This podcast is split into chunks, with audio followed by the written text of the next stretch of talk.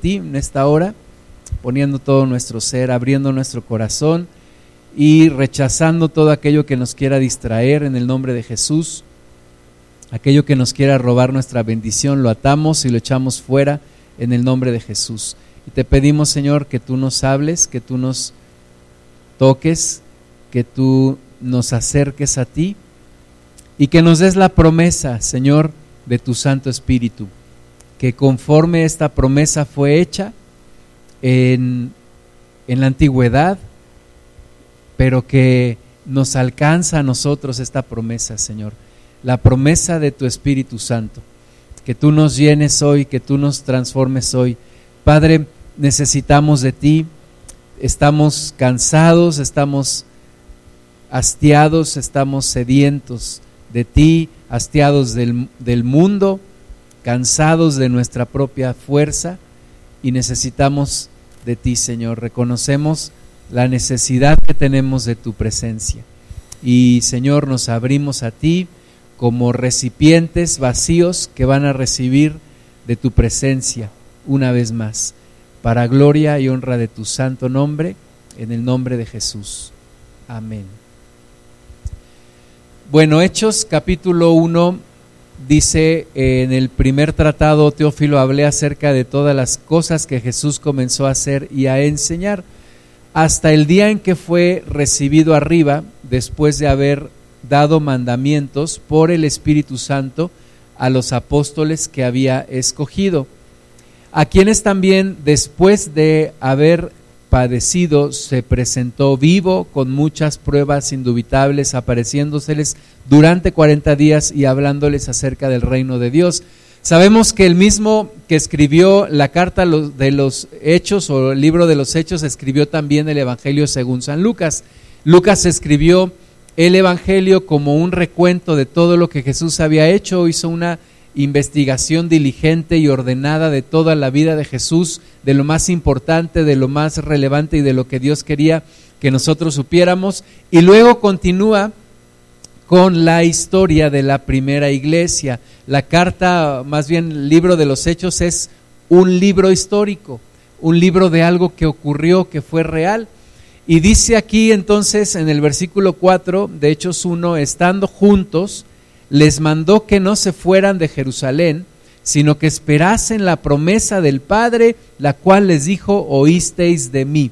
Entonces Jesús estaba ya por partir, por subir al cielo, regresar con su Padre, pero le dice a sus discípulos, no se vayan, tienen que esperar la promesa del Padre, no se vayan de Jerusalén porque dice el versículo 5, Juan ciertamente bautizó con agua, mas vosotros seréis bautizados con el Espíritu Santo dentro de no muchos días. Entonces Jesús en su último mensaje a, a, sus discípulos les dice, no se vayan porque van a recibir el bautismo en el Espíritu Santo dentro de no muchos días, porque Juan bautizó en agua para el perdón de los pecados, pero el mismo Juan había dicho que venía Jesús que bautizaba con Espíritu Santo y fuego. Y era ahora el momento en el cual iban a ser bautizados con el Espíritu Santo. Habían pasado tres años con el Señor, sin embargo no estaban listos para testificar, tenían que esperar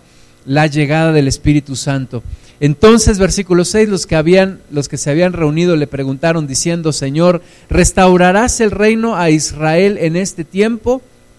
Y les dijo, no os toca a vosotros saber los tiempos o las sazones que el Padre puso en su sola potestad, pero recibiréis poder cuando haya venido sobre vosotros el Espíritu Santo y me seréis testigos en Jerusalén, en toda Judea, en Samaria y hasta lo último de la tierra. Entonces de nuevo Jesús está diciendo, van a recibir poder, van a recibir el Espíritu Santo y entonces van a estar listos para ser mis testigos en Jerusalén, en Judea, en Samaria y hasta lo último de la tierra. Y entonces dice la Biblia que Jesús ascendió al cielo, ellos se quedaron ahí y a partir del, del versículo 12 nos habla de la vida de los, de los cristianos, de los discípulos que se quedaron ahí, que fueron que creyeron en Jesús y como el versículo 14 dice que entonces todos estos perseveraban unánimes en oración y ruego con las mujeres y con María, la Madre de Jesús, y con sus hermanos. Entonces, a partir de allí, fueron obedientes a la palabra, se quedaron en Jerusalén, oraron a Dios, estaban unánimes, estaban buscando la promesa del Padre, la promesa que Jesús había dicho que era el Espíritu Santo. Y no muchos días después, capítulo 2, versículo 1, cuando llegó el día de Pentecostés, estaban todos unánimes juntos. Entonces, habían permanecido unánimes en oración y dice aquí que seguían unánimes juntos. Y de repente, versículo 2, vino del cielo un estruendo como de un viento recio que soplaba, el cual llenó toda la casa donde estaban sentados y se les aparecieron lenguas repartidas como de fuego, asentándose sobre cada uno de ellos. Y fueron todos llenos del Espíritu Santo y comenzaron a hablar en otras lenguas según el Espíritu les daba que hablasen. Entonces se cumplía la promesa de Dios, se cumplía el sueño de Dios, se cumplía la promesa de nuestro Señor Jesucristo. Vino el Espíritu Santo, dice que hubo como un estruendo de un viento recio. Y entonces se llenó la casa y entonces se les aparecieron esas lenguas de fuego sobre cada uno de ellos y empezaron a hablar en otras lenguas, empezaron a hablar cosas que tal vez no entendían, pero que otros sí entendieron, porque dice el versículo 5 que moraban entonces en Jerusalén judíos varones piadosos de todas las naciones bajo el cielo. Recuerda que era la fiesta de Pentecostés y era una de las fiestas en las cuales los judíos tenían que ir a Jerusalén a celebrar la fiesta. Era una de las tres fiestas que tenían que celebrar en Jerusalén y entonces vinieron de todas partes del mundo, porque los judíos ya estaban esparcidos en todas partes del mundo, llegaron ahí y empezaron a escuchar. Ahora, lo que llamó la atención fue el estruendo que había ocurrido, ese estruendo como de un viento recio, y entonces fueron al lugar, a ese aposento alto, a esa casa donde estaban los discípulos, y entonces empezaron a escuchar, dice que cada uno hablaba en otras lenguas, el versículo versículo 6 de, y hecho este estruendo se juntó la multitud y estaban confusos porque cada uno les oía hablar en su propia lengua y estaban atónitos y maravillados diciendo, mirad, ¿no son galileos todos estos que hablan? ¿Cómo pues les oímos nosotros hablar cada uno en nuestra lengua en la que hemos nacido? Partos, medos, elamitas y los que habitamos en Mesopotamia, en Judea, en Capadocia, en el Ponto y en Asia, en Frigia y en Panfilia, en Egipto y en las regiones de África, más allá de Sirene, y romanos aquí residentes, tanto judíos como prosélitos, cretenses y árabes, les oímos hablar en nuestras lenguas las maravillas de Dios. Y estaban todos atónitos y perplejos, diciéndose unos a otros, ¿Qué quiere decir esto? Así como un día la humanidad se dispersó allá en Babel y tenían esa idea de construir esa gran torre que llegara al cielo y de construirse un nombre, y Dios los confundió, pues ahora estaban escuchando el lenguaje del Espíritu Santo. Eran unidos a través del Espíritu de Dios, que hablaba maravillas a través de cada uno, pero escuchaban en su propio idioma, oían en, la propia lengua del lugar donde vivían o donde ya habían nacido, escuchaban las maravillas de Dios y se preguntaban, ¿qué quiere decir todo esto? ¿Qué está pasando? Dios había escogido esta gran fiesta de los, del Pentecostés para derramar su espíritu sobre los primeros cristianos. Y era la primera vez que se veía algo similar. Versículo 13, mas otros burlándose decían, estos están llenos de mosto, es decir, decían, estos están borrachos. ¿Qué les está pasando? Y se burlaban. Pero entonces dice el versículo 14, Pedro se pone de pie y les habló diciendo, varones judíos y todos los que habitáis en Jerusalén, esto sea notorio y oíd mis palabras, porque estos no están ebrios como vosotros suponéis, puesto que es la hora tercera del día. Mas esto es lo dicho por el profeta Joel, y en los postreros días, dice Dios, derramaré de mi espíritu sobre toda carne, y vuestros hijos y vuestras hijas profetizarán, vuestros jóvenes verán visiones, y vuestros ancianos soñarán sueños. Y de cierto sobre mis siervos y sobre mis siervas en aquellos días derramaré de mi espíritu y profetizarán, y daré prodigios arriba en el cielo y señales abajo en la tierra, sangre y fuego y vapor de humo, el sol se convertirá en tinieblas y la luna en sangre, antes que venga el día del Señor grande y manifiesto, y todo el que invocare el nombre del Señor será salvo. Pedro se pone de pie y les empieza a explicar lo que está ocurriendo. Les dice, ustedes están confundidos, pero esta es la promesa de Dios hecha en el libro de Joel capítulo 2 versículos del 28 al 32 que en los postreros tiempos vendría un derramamiento del Espíritu Santo sobre toda carne. Vendría un derramamiento del Espíritu de Dios sobre todo aquel que invocara el nombre del Señor, sobre todo aquel que creyera en Jesús Ahora, ¿por qué no había venido antes o por qué no se había manifestado antes? Porque era necesario que Cristo padeciera, que muriera por nuestros pecados y que subiera al cielo y entonces pudiera venir el Espíritu de Dios sobre nosotros. Y empieza una era completamente diferente en la historia de la humanidad, en donde el Espíritu de Dios se manifiesta en personas comunes como tú y como yo, pero personas que hemos invocado el nombre del Señor. Eso era lo que estaba ocurriendo por primera vez en la tierra y eso es lo que necesitamos que ocurra, que ocurra hoy, que siga ocurriendo, que siga habiendo un derramamiento del Espíritu Santo sobre nosotros, porque es la única forma en la que vamos a ver el reino de Dios.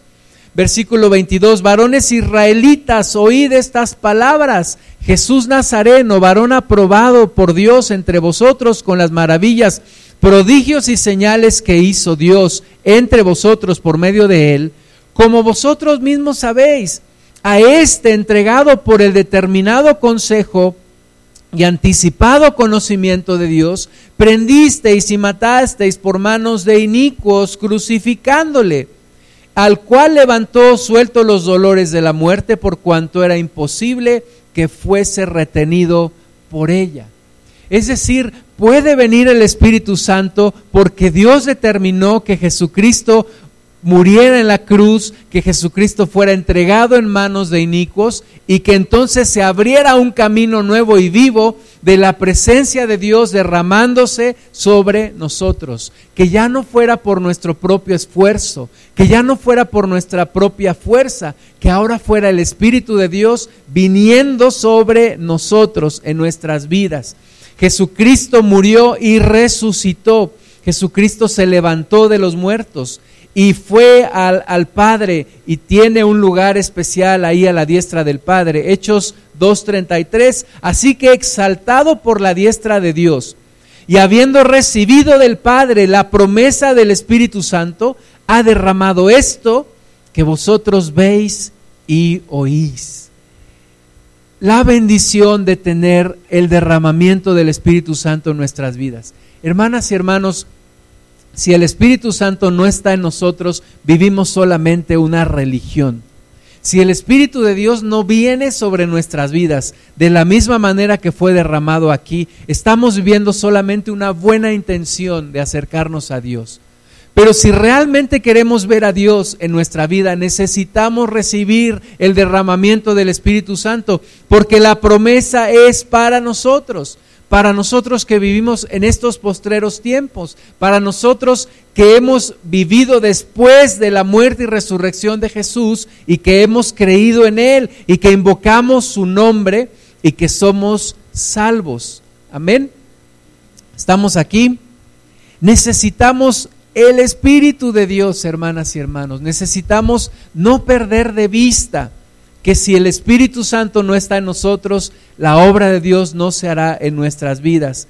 Versículo 34, porque David no subió a los cielos, pero él mismo dice, dijo el Señor a mi Señor, siéntate a mi diestra hasta que ponga a tus enemigos por estrado de tus pies. Sepa pues ciertísimamente toda la casa de Israel que a este Jesús, a quien vosotros crucificasteis, Dios le ha hecho Señor y Cristo.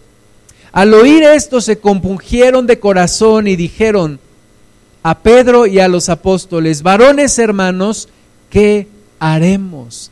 ¿Qué haremos? Están viendo la manifestación del Espíritu de Dios en este grupo de 120 personas que están orando en lenguas, que vinieron las lenguas repartidas de fuego, que se escuchó un estruendo como de un viento recio y están viendo todo esto y, y Pedro les dice, Cristo murió por sus pecados, ustedes lo entregaron, ustedes lo mataron y entonces dice que entristecidos en su corazón le preguntan a Pedro y entonces ¿qué haremos ahora?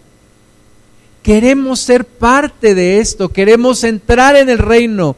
Y Pedro les dice, versículo 38, arrepentíos y bautícese cada uno de vosotros en el nombre de Jesucristo para perdón de los pecados y recibiréis el don del Espíritu Santo.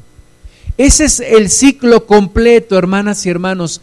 Arrepentirme de mis pecados, venir al Señor, pedirle perdón, bautizarme en agua para el perdón de los pecados en el nombre del Padre, del Hijo y del Espíritu Santo y en el nombre de Jesús. Y entonces recibir el don del Espíritu Santo. Es, esa es la promesa completa necesito recibir la presencia del Espíritu Santo en mi vida.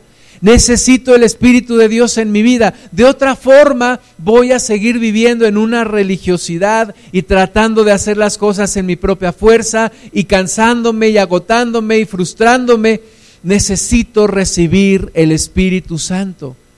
Versículo 39, porque para vosotros es la promesa y para vuestros hijos y para todos los que están lejos, para cuantos el Señor nuestro Dios llamare. Entonces la promesa es para ti. La promesa del Espíritu Santo es para ti. Por mucho tiempo hemos abandonado al Espíritu de Dios. Por mucho tiempo la iglesia ha tratado de hacer las cosas a su manera. Hemos vivido en el oscurantismo espiritual durante mucho tiempo. Hemos descuidado la presencia del Espíritu de Dios.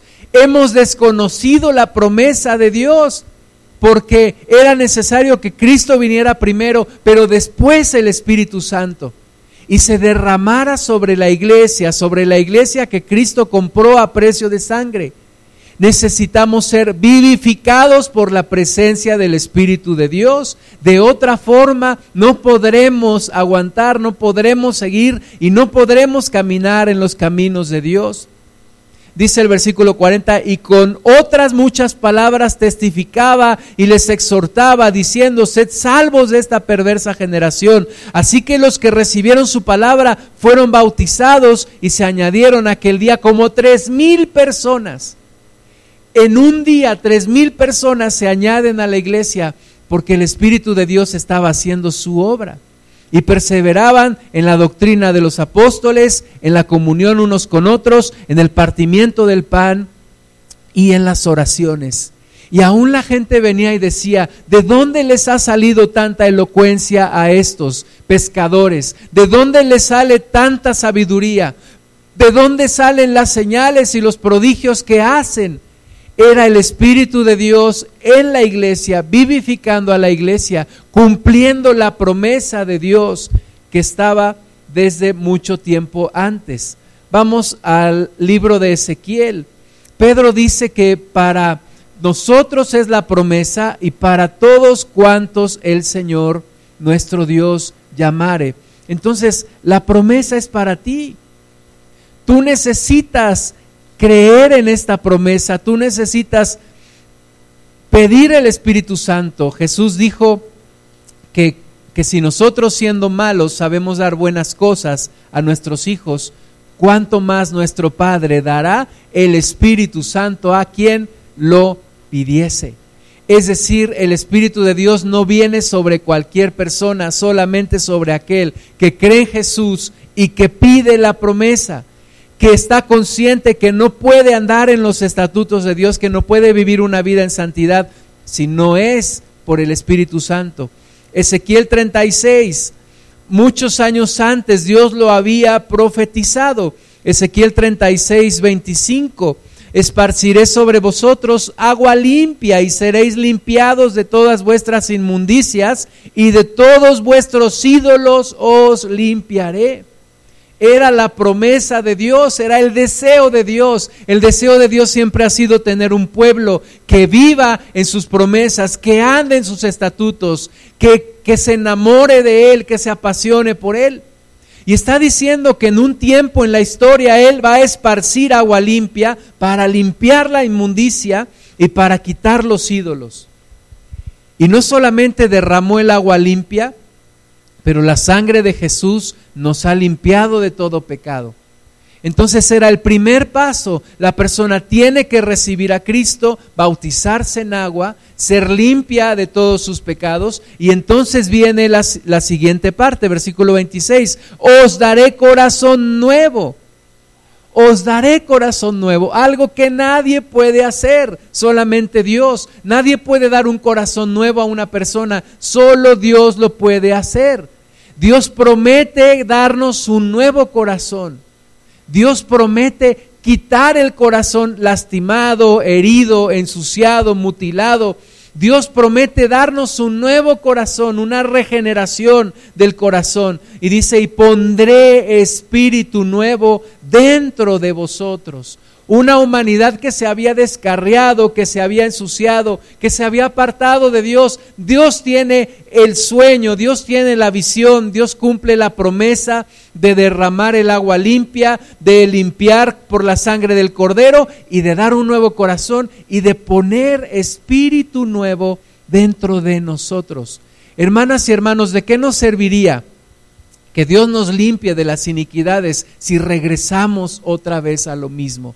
¿De qué nos serviría que Dios nos limpie de los ídolos si volvemos a lo mismo? Por eso dice, los voy a limpiar, les voy a dar un nuevo corazón y voy a poner un espíritu nuevo dentro de ustedes. La relación que Dios quiere contigo no es una relación superficial de regular tu conducta de decirte lo que no debes de hacer. La relación que Dios quiere contigo es una transformación desde adentro de tu corazón, desde adentro de tu propio espíritu, poniendo su espíritu dentro de ti. Y quitaré, dice, de vuestra carne el corazón de piedra y os daré un corazón de carne, un corazón que siente, un corazón que busca a Dios, un corazón que se apasiona por Dios, un corazón que ya no puede estar satisfecho si no es solamente con la presencia de Dios. Y el versículo 27 nos dice claramente, y pondré dentro de vosotros mi espíritu, y haré que andéis en mis estatutos y guardéis mis preceptos y los pongáis por obra. Esa era la promesa de Dios, ese era el sueño de Dios. Jesucristo lo hizo posible.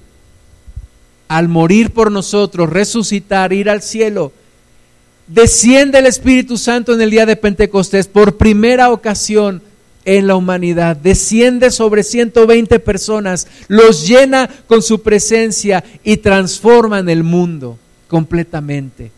La humanidad tiene una esperanza porque Cristo dio su vida por nosotros y la iglesia tiene la victoria porque el Espíritu Santo está con nosotros. Fue la promesa del Padre, es el plan del Señor y tú puedes ser diferente cuando el Espíritu de Dios está dentro de ti desde adentro de ti las cosas son arregladas. Jesucristo dijo, no es lo que entra al hombre lo que contamina al hombre, lo que contamina al hombre es lo que sale del hombre, lo que hay en el corazón, porque del corazón salen los adulterios, las fornicaciones, el odio, la mentira, todo lo que hay en el corazón del hombre. Por eso Dios dice, pondré mi espíritu dentro de ustedes, les daré un nuevo corazón, les daré un corazón de carne que sienta, que me busque, andaré, andarán en mis estatutos y guardarán mis preceptos y los pondrán por obra. ¿Por qué? No porque se esfuercen demasiado, sino porque el Espíritu Santo estará dentro de ustedes. Y el versículo 31, y os acordaréis de vuestros malos caminos y de vuestras obras que no fueron buenas, y os avergonzaréis de vosotros mismos por vuestras iniquidades y por vuestras abominaciones. Es cuando el Espíritu de Dios logra un cambio en nosotros que decimos, ¿cómo fue posible que yo viviera tal vida?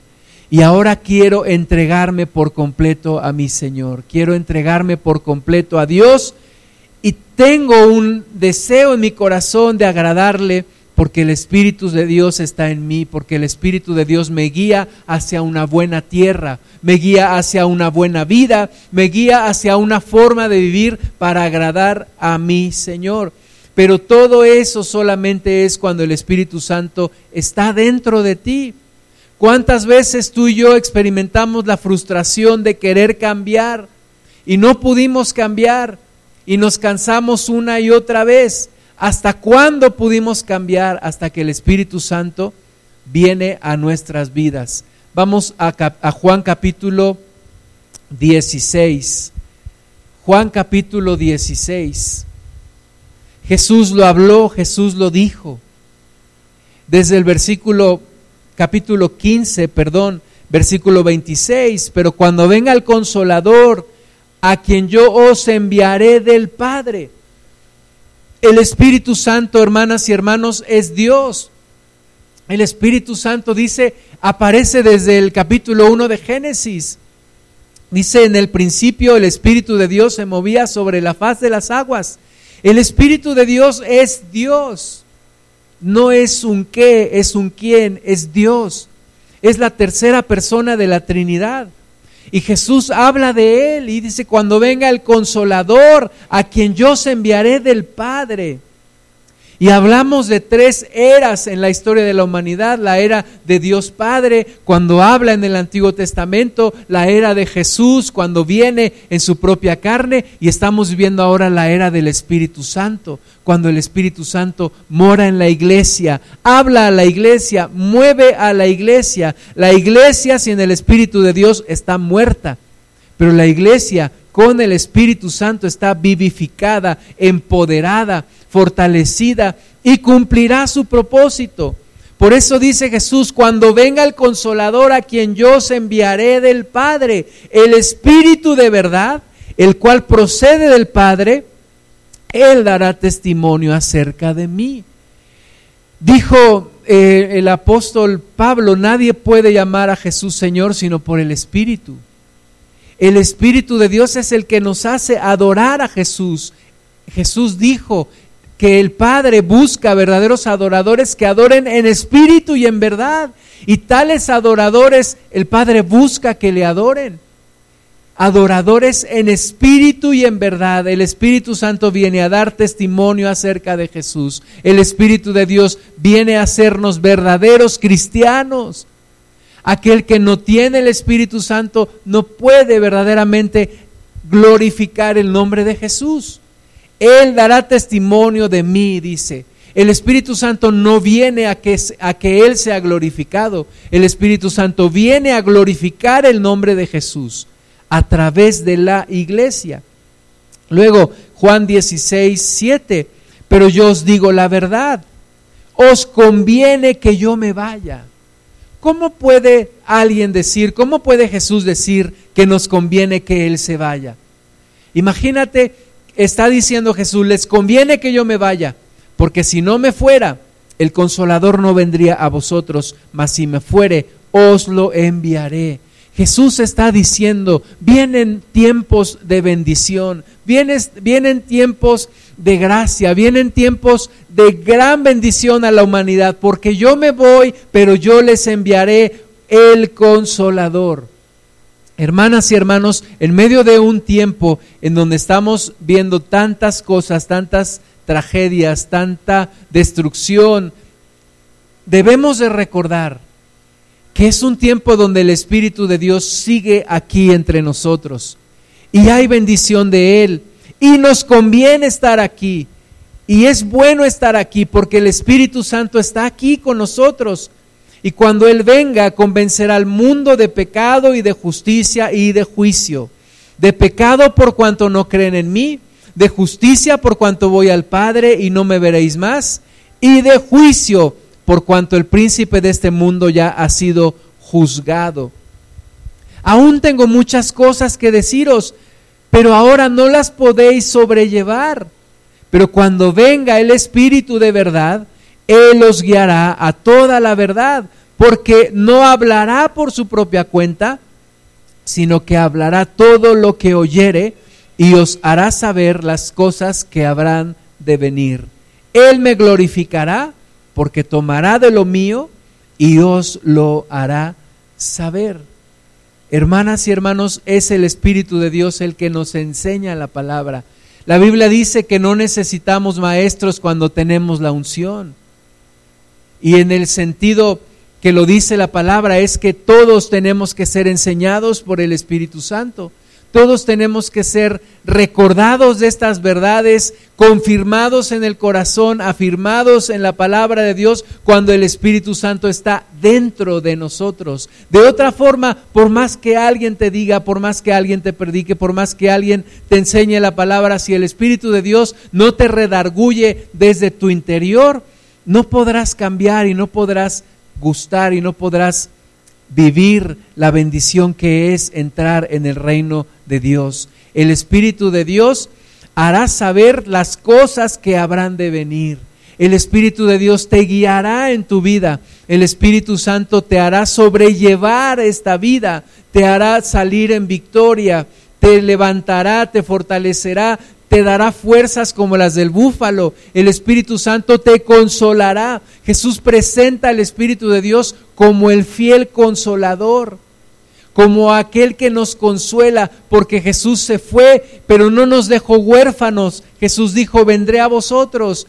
¿Por qué dijo vendré a vosotros? Porque envía el Espíritu Santo y el Espíritu Santo es Jesús y Jesús es el Espíritu Santo y el Espíritu Santo es el Padre porque los tres son uno mismo es un solo Dios.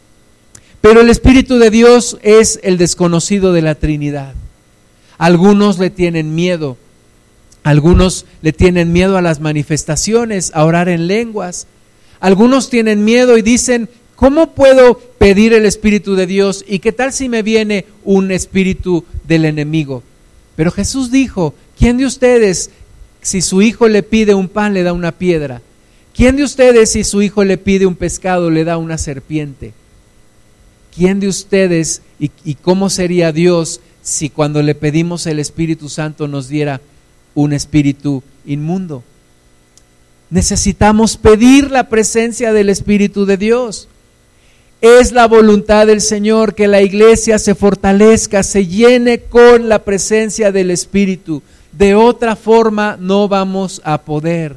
Vamos al libro de Zacarías. Zacarías se manifiesta como un profeta que viene a desatorar el estancamiento de la obra de Dios en ese tiempo. Y viene a traer una palabra que tú y yo debemos de recordar hoy. Zacarías 4, 6.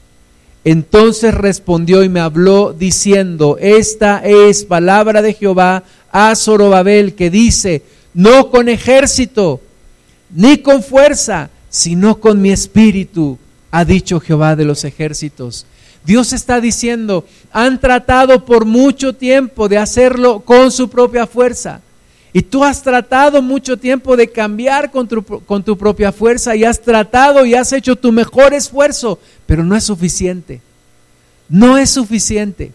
No será con tu fuerza que se edifique el reino de Dios en tu vida. No será con tu fuerza que se levante la obra de Dios en tu vida. No será con tu fuerza que se levante la obra de Dios en tu familia. Dice aquí, no con ejército ni con fuerza, sino con mi espíritu ha dicho Jehová de los ejércitos. Es con la presencia del Espíritu Santo en nuestra vida. Nos vamos cansando, nos vamos agotando y Jesús dijo, venid a mí los que estéis cansados y trabajados, que yo os haré descansar. Lleven mi yugo que es fácil y mi carga que es ligera. Y, y cuando tú te has cansado, quiere decir que no estás llevando la carga de Jesús. Cuando estás cansado quiere decir que no estás llevando el yugo de Jesús, estás llevando el yugo de alguien más, pero no el de Jesús. Porque si llevaras el yugo de Jesús, no estarías cansada, no estarías cansado. Y llevar el yugo de Jesús es descansar de nuestras propias obras, es reposar en lo que el Espíritu de Dios va a hacer en nosotros y a través de nosotros. Es la promesa de Dios. La iglesia necesita regresar a lo que ha descuidado por tanto tiempo. Tres siglos solamente duró la iglesia avivada en el Espíritu de Dios y empezaron a meter idolatría y empezaron a adorar a María y empezaron a mezclar con costumbres del mundo y empezaron a adorar a dioses ajenos y el Espíritu Santo simplemente se fue retirando de la iglesia. Porque el Espíritu Santo no contiende con nosotros. Esteban le dijo a los judíos, ustedes como sus padres, resistiendo al Espíritu Santo. Pero cuando alguien resiste al Espíritu Santo, el Espíritu Santo no contiende contigo, simplemente el Espíritu de Dios se retira.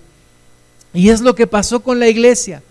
Resistió al Espíritu, decidió hacer las cosas a su forma, se enfocó en ella misma y no en Jesús, y el Espíritu de Dios simplemente se retiró. Simplemente se acabaron las manifestaciones, se acabó la iglesia poderosa, se acabó el cántico nuevo, fue sustituido por cantos gregorianos. Y los milagros de Dios fueron sustituidos por ritos. Y la palabra ungida del Señor fue cambiada por palabras elocuentes y por liturgias y por metodologías y empezamos a llenar la iglesia de cosas y empezamos a descuidar la presencia de Dios. Y siglos después, de nuevo el Espíritu Santo volvió a visitar la iglesia, volvió a despertar a la iglesia. Y estamos viviendo en lo último, en la cola, en lo final de los tiempos. Y el Espíritu de Dios quiere avivar a la iglesia levantar a la iglesia. Pero no podemos descuidar la presencia del Espíritu Santo. Hermanas y hermanos, si el Espíritu de Dios no se manifiesta en nuestras reuniones, nuestras reuniones no sirven.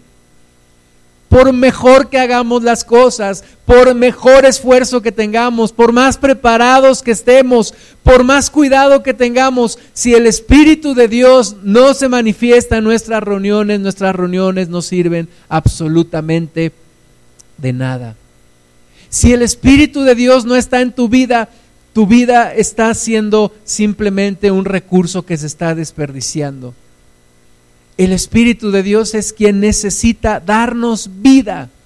Así como Adán fue formado de la tierra, del polvo, Dios tomó de la tierra, pero dice la palabra que solamente fue un hombre, un hombre vivo, un ser viviente, cuando Dios sopló su aliento de vida en él. Y es ese aliento de vida es el Espíritu de Dios que Dios sopla en nosotros, como cuando Jesús les dijo, recibid el Espíritu Santo y sopló, y dice la palabra que recibieron del Espíritu de Dios.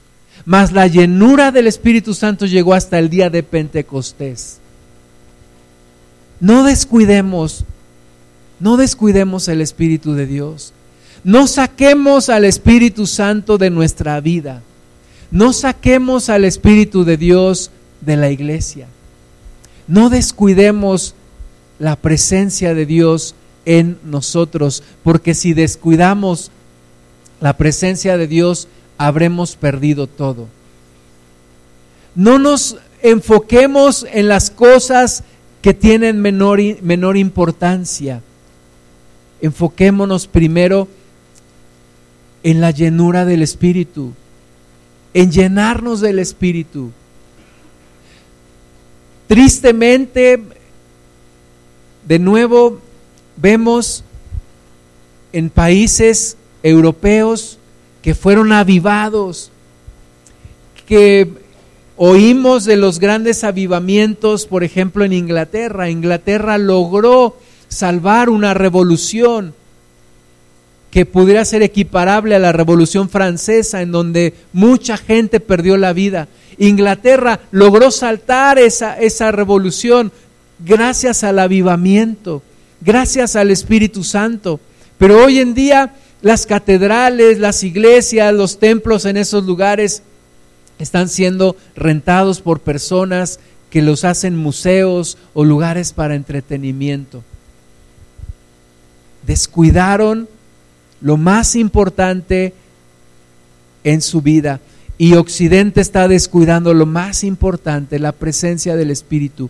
La iglesia no puede descuidar la presencia del Espíritu de Dios.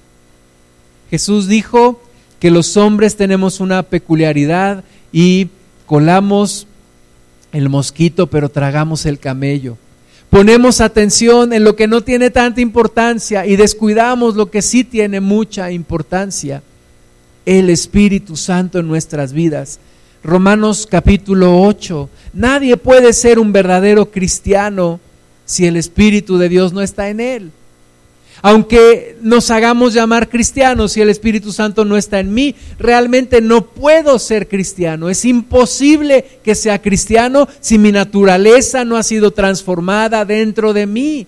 Podré ser un simpatizante de Cristo, podré ser un admirador de Jesús, pero un verdadero cristiano solamente es aquel que su vida ha sido transformada desde adentro por la presencia misma del Espíritu Santo por la presencia misma del Espíritu de Dios dentro de nosotros. Romanos 8, 1. Ahora pues, ninguna condenación hay para los que están en Cristo Jesús.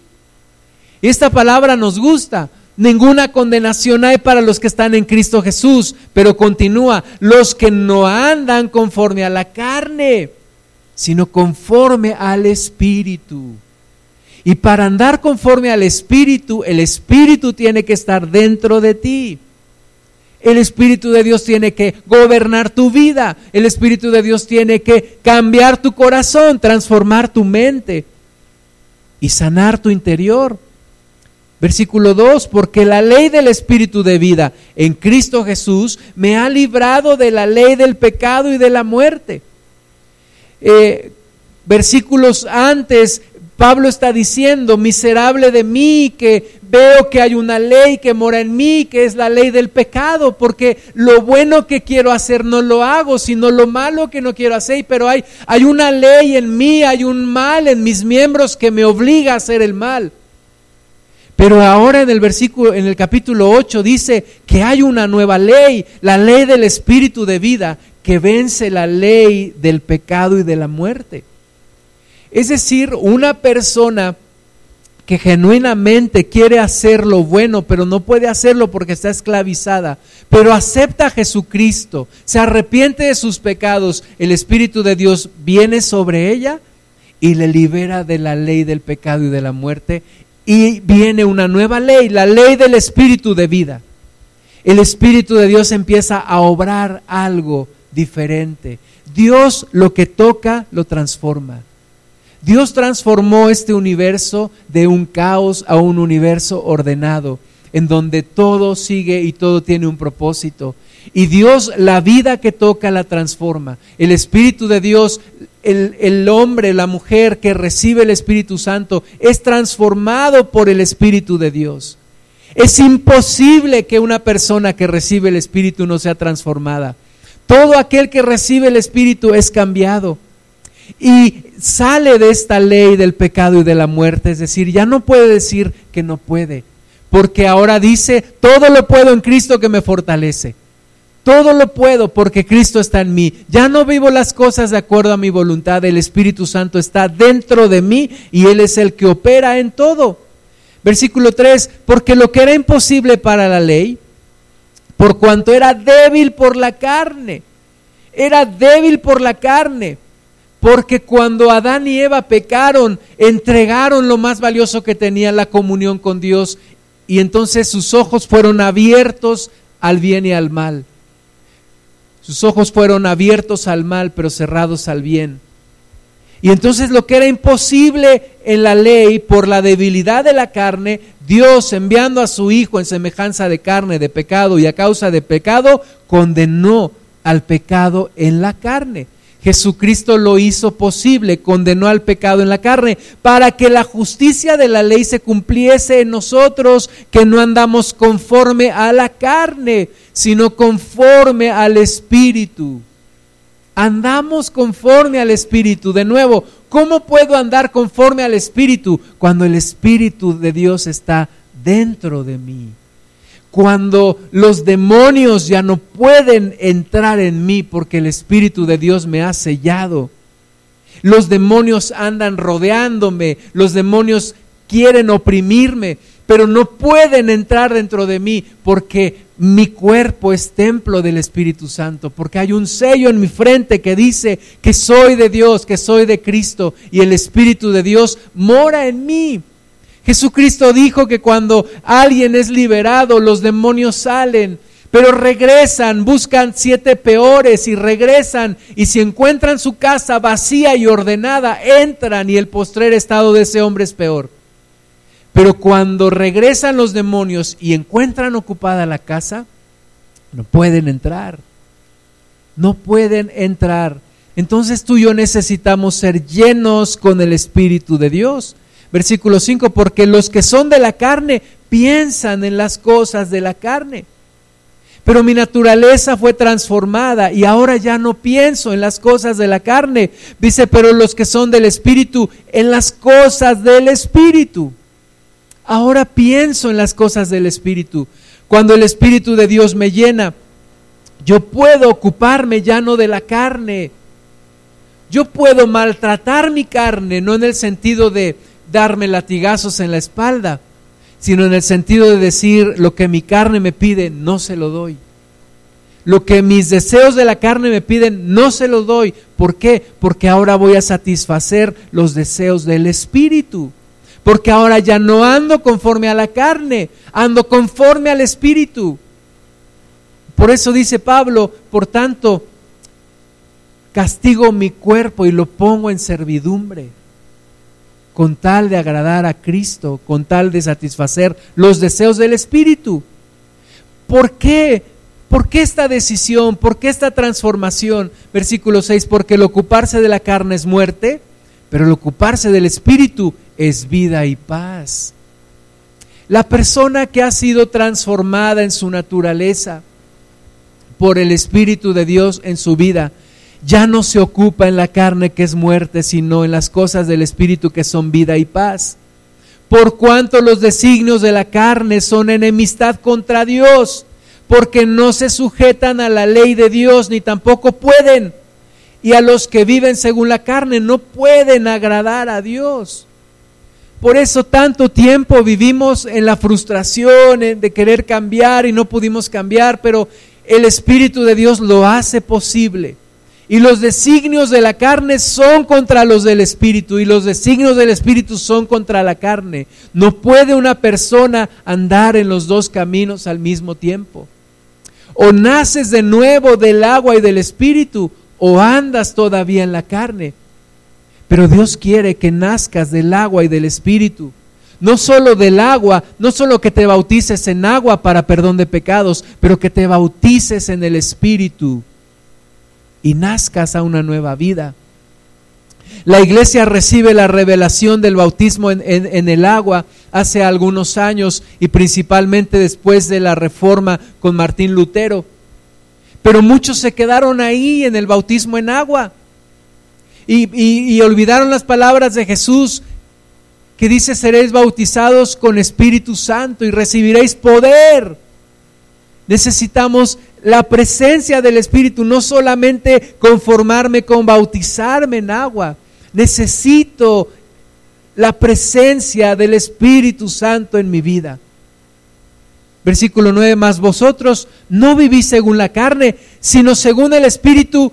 Y fíjate este sí condicional, si es que el Espíritu de Dios mora en vosotros.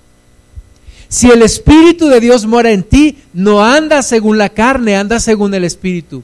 Pero si el Espíritu de Dios no mora en ti, aunque tú no lo creas, andas todavía en la carne. Entonces, ¿qué necesitas? Que el Espíritu de Dios more en ti. Que el Espíritu Santo more en nosotros. Y si alguno no tiene el Espíritu de Cristo, no es de Él. Palabras duras, mis hermanas y hermanos, si alguno no tiene el Espíritu de Cristo, no es de Él. Y hay quien no cree en las manifestaciones del Espíritu. Y hay quien no cree en el Espíritu Santo, y hay quien no busca el Espíritu Santo, y hay quien reprime el Espíritu Santo. Y la palabra dice claramente, si alguno no tiene el Espíritu de Cristo, no es de Él. Pero si Cristo está en vosotros, el cuerpo en verdad está muerto a causa del pecado, mas el Espíritu vive a causa de la justicia. ¿Quién es el que nos va a hacer soportar y vivir en victoria en estos tiempos tan difíciles que nos toca vivir? Solo el Espíritu Santo dentro de nosotros. Solo el Espíritu Santo en nosotros nos va a hacer vivir en victoria. Versículo 11. Y si el Espíritu de aquel que levantó de los muertos a Jesús, el Espíritu de aquel que levantó de los muertos a Jesús, si el Espíritu de aquel que levantó de los muertos a Jesús mora en vosotros, mora en vosotros. No dice si el Espíritu anda alrededor de ustedes. Dice si el Espíritu del que levantó de los muertos a Jesús mora en vosotros. El que levantó de los muertos a Jesús, a Cristo Jesús, vivificará también vuestros cuerpos mortales por su Espíritu que mora en vosotros. Hermanas y hermanos, por varios años viví en una continua depresión, angustia, que me atormentaba por varios años. Por muchos años viví en la depresión, en la inseguridad, en el miedo, hasta que un día el Espíritu de Dios vino a mi vida y fui libre. Libre porque esos demonios tuvieron que salir de mí. Libre porque el Espíritu de Dios, alguien más fuerte, vino en mi vida. ¿Y cómo me puedo mantener libre de la depresión? Llenándome del Espíritu. La Biblia dice, sed llenos del Espíritu. La Biblia no dice estar llenos del Espíritu. La Biblia dice, sed llenos del Espíritu. Es un continuo estado de llenura de la presencia de Dios en tu vida. Necesitas la presencia de Dios continuamente, llenarte y volverte a llenar y volverte a llenar y volverte a llenar. Y siempre, como dice la palabra, el fuego tiene que estar ardiendo en el altar, siempre. Siempre tiene que haber la presencia de Dios en tu vida. Lo que viviste ayer estuvo bien, pero es más importante lo que estás viviendo hoy. La presencia de Dios tiene que estar hoy en tu vida. El aceite era cambiado de las lámparas para que no se hiciera rancio. El aceite de la unción tiene que ser nuevo en nosotros. La presencia del Espíritu Santo tiene que ser fresca cada día en nosotros, su presencia. No vivir por lo que me pasó ayer o lo que me pasó hace 20 años, sino por lo que hoy el Espíritu de Dios quiere hacer en mi vida versículo 12. Así que hermanos, deudores somos, no a la carne, para que vivamos conforme a la carne, porque si vivís conforme a la carne, moriréis. Mas si por el Espíritu hacéis morir las obras de la carne, viviréis. Esta es la clave de la victoria de un cristiano, por el Espíritu hacer morir las obras de la carne. No por mi propia fuerza, no por mi propio esfuerzo, no por mi talento, por el Espíritu hacer morir las obras de la carne. Yo necesito que el Espíritu haga morir en mí las obras de la carne. Versículo 14, porque todos los que son guiados por el Espíritu de Dios, estos son hijos de Dios. Y si yo lo entiendo bien, puedo decir que los que no son guiados por el Espíritu de Dios, no son hijos de Dios. De nuevo, necesito, necesito ser guiado por el Espíritu, necesito ser lleno del Espíritu. Pues no habéis recibido el espíritu de esclavitud para estar otra vez en temor. Aquel que vive en temor quiere decir que algo está pasando en su vida, algo está mal en su vida, porque no hemos recibido el espíritu de esclavitud para estar en temor. Dice la Biblia que no hemos recibido espíritu de temor, sino que habéis recibido el espíritu de la adopción por el cual clamamos, Abba Padre. Abba Padre. El Espíritu mismo da testimonio a nuestro espíritu de que somos hijos de Dios. Hermanas y hermanos, la verdadera comunión con Dios no es solamente a nivel emocional, no es solamente a nivel del alma, no es solamente a nivel del entendimiento. La verdadera comunión con Dios es a nivel del espíritu a nivel del espíritu. Por eso una persona que solamente se mueve en emociones es como una llamarada de petate. Pero aquel que es tocado en su espíritu, aquel que tiene comunión en su espíritu con el Espíritu Santo, puede acercarse a Dios con plena confianza, con plena certidumbre de fe, purificado los corazones de mala conciencia, lavado los cuerpos con agua pura y acercarse a Dios y decirle, Abba Padre. Abba Padre, porque el mismo Espíritu que está en Dios, porque el Espíritu Santo es Dios, está en mí y puedo tener esa confianza como un hijo con su Padre. Puedo llegar delante de Dios porque he recibido el Espíritu de la adopción y puedo clamar, Abba Padre, Abba Padre, Abba Padre. El Espíritu mismo da testimonio a nuestro espíritu que somos hijos de Dios y si hijos también herederos de Dios y coherederos con Cristo, si es que padecemos juntamente con Él, para que juntamente con Él seamos glorificados. Vamos a ponernos de pie y solamente le pido a el apoyo con el teclado. Mis hermanos del grupo de alabanza pueden ponerse también de pie ahí en su lugar y todos vamos a buscar esa presencia, esa presencia del Espíritu Santo. La necesitamos, te recuerdo, para ti es la promesa. Para todos cuantos el Señor llamare, la promesa es para ti. La promesa es para ti.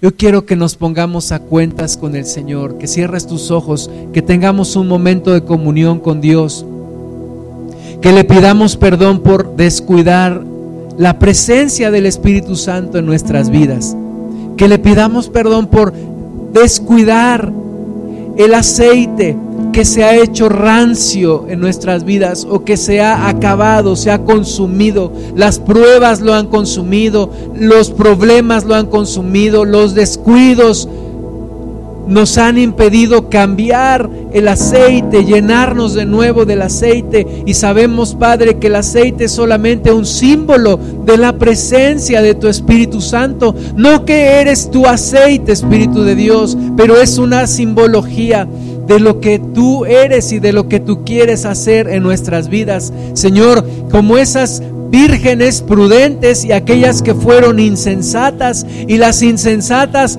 no tuvieron cuidado de tener un depósito de aceite que continuamente estuviera nutriendo sus lámparas. Y cuando llegó el esposo, el aceite se había terminado. Padre, perdónanos porque no hemos tenido el cuidado de estar en comunión, de estar en comunicación. Hemos descuidado lo más valioso que tenemos, tu presencia. Tu presencia en nosotros, Señor. Yo creo que para mí es la promesa. Dile al Señor, yo creo que la promesa es para mí. Yo creo que lo que dijiste a través del profeta Joel hace ya mucho tiempo. Yo creo que tú estabas pensando en mí, Señor. Yo creo que tú no me trajiste a este mundo desprovisto de lo que tanto necesito, que es tu presencia. Yo creo, Señor, que la promesa tiene que ser para mí.